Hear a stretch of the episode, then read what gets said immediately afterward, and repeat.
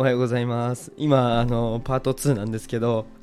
あの思いっきり噛んでさすがにさすがに放送できないだろうっていうぐらい噛んだのであの撮り直しております。あの僕撮り直すのほ、まあ、初めてじゃないんですけどあんまりないですね。はい。もう噛んじゃってもあ噛んじゃいましたとか言って進めちゃうんですけどもう久しぶりにあの噛みまくりましたねはい。ということで今日は あのお仕事頑張っていきたいとかあの事業者さんとか、まあ、経営者さんとかにあのお話しできればいいなっていう内容がありますので、えー、お話ししていこうと思います。で内容はですねあの、まあ、作業の効率仕事の効率よりかは、まあ、作業の効率を上げるっていうテーマでお話ししていきたいと思います。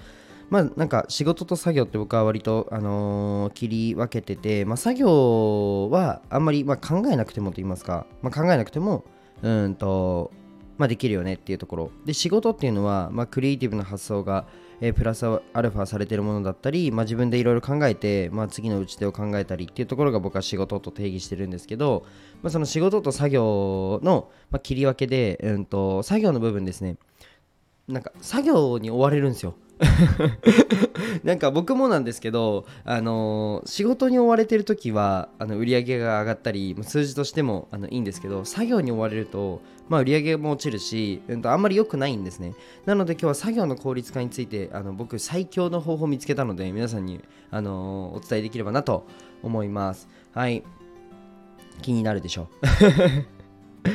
あのですね昨日全然関係ない話していいですか？あのどうしよう全然関係ない話する前にちょっと一旦あのスポンサーコールに入りたいと思いますはいこの放送は自分を大切にする時間を作るサロンポーラジュノーの提供でお送りします。えー、ポーラさん、ありがとうございます。えー、概要欄にポーラさんの、えーと、公式 LINE と Instagram がありますので、ぜひご覧ください。えっ、ー、と、ポーラジュノーさん、あのインスタライブ僕見ました。はい。あの楽しかったです。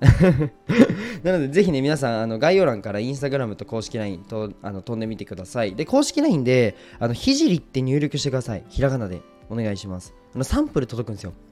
あのねポーラさんの化粧品ってマジでいい匂いなんですよ。であと、まあ、僕はおすすめはやっぱ化粧水であのなんかローションが入ってる化粧水なんですけど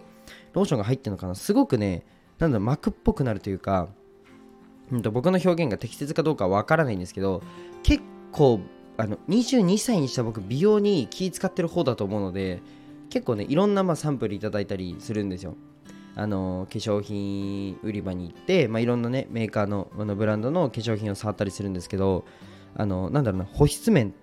言いますかなんか膜でなんか包み込んでくれるランキング1位です。あのこれめっちゃ大事なんですよね。あの乾燥僕結構冬とかもう思いっきり乾燥しちゃってあとは、まあ、冬だけじゃなくてなんか日焼けとかもするとなんか結構肌があのまだら模様になったり結構弱いんですよね僕。なので結構膜と言いますか、まあ、ローションみたいななんかそういうタイプの化粧水の方が、まあ、個人的にはいいんですね。そうなのでぜひねあの肌弱いよって方は特にあのポーラさんあの検討してみてはいいかなと思います。とりあえずひじりって入力すればサンプルいただけるのであの受け取ってみてください。はい。あとですね、もう一つお知らせで、まあ、音声の、ここ、音声の SNS でどうやってマネタイズするのとか、どうやって集客するのみたいなところをあの気になる方はぜひあのご連絡ください。ポーラさんの下に公式 LINE があるので、あのプレゼントだけでも受け取ってみてください。あのプレゼントって入力すると僕の音声が届くので、えー、ぜひ、えー、受け取ってみてください。まあ、あとはマーケティング関係をかなり、あのー、セミナーでやらせてもらってるので、まあ、マーケティング勉強したいよとか、まあ、僕はビジネスのなんだろうな根本はマーケティングだと思ってるので、まあ、そこをね僕も日々あの勉強して日々前に進んでいるわけですけど皆さんぜひあのー、なんだろう公式 LINE の方であの待ってくれたら待っててくれたらうんとセミナーの方の案内もしたいかなと思います。はい。じゃあ、えーと、タイトルに入っていこうと思うんですけどあのー、その前に全然関係ない話していいですか？僕昨日あの美術館に行ったんですよ。東京都美術館で、えっと、今日記会という、えー、あの日記展というものがありまして東京都美術館に、まあ、そこであの出展をさせていただいてるんですけれどもえっとですねそこで特選をいただいたんですよ。はい、パチパチで、ここ拍手ですね。特選をいただいたんですけど、いやー、めちゃくちゃ楽しかった。昨日美術館に行って、まあ、実際に見てきて、で、アーティスト様のあの、まあ、表彰式と、まあ、賞状もいただいたんですけれども、まあ、表彰式と、えっ、ー、と、パーティーの方に参加したんですけど、もうね、めっちゃ楽しい。でこれ前もちょっとねあの言ったと思うんですけど、まあ、アーティストさんってやっぱ自分の思考だったり自分の考えとかを、まあ、常にアウトプットしてるんですねで何が言いたいかっていうとめっちゃ前向きなんですよ。なんか自分の普段の思考とか自分のこの普段の活動から感じたものとか、まあ、生活から感じたものを一つの作品として作品として前に出す、えー、なんか皆さんの目に留まるところに出すっていうのは、まあ、結構ななんだろうまあ、労力とうーん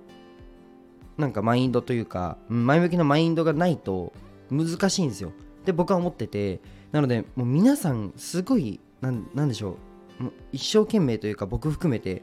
なんだろうめっちゃ前向きなんですよね。なのでアーティストさんと喋ってる時ってめちゃくちゃ楽しいんですよ。もう本当にもうめっちゃ楽しくて。えっと昨日だけじゃなくてね金沢のあの21世紀美術館とあのベトナムに出展した時もあのレセプションパーティーであの皆さんと喋ったんですけどやっぱアーティストさんと喋った次の日って僕めっちゃモチベ高いんですよね。っていうのを気づいてうんと昨日もねすごくあのお話いただいたん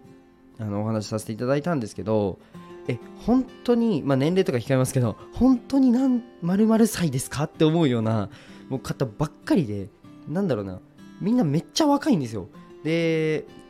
なんだろうな本当にこの感覚ってなかなかねわからないと思うんですけど なんかアートとか、まあ、音楽とかもそうだと思うんですけど自分のこの思考を作品としてアウトプットしてる人ってあのめちゃくちゃ前向きであのすごいね輝いてる方が多いんだなっていうふうに思いました。なので僕もね、あのー、まあ、会社経営も忙しいんですけど、まあ、ちょっとあの作品をアウトプットするっていうこともねあの忘れないでいこうかなと思ってます。ちなみに次の作品の構想はねあのベトナムの飛行機の中で終わらせました。w i f i 使えなくて仕事ができなくてうわ最悪って思ってたんですけど、まあ、この時間絶対に本当に自分を無駄にしたくないと思ってあの絵の構想を終わらせたんですけどかなりねあの次の作品も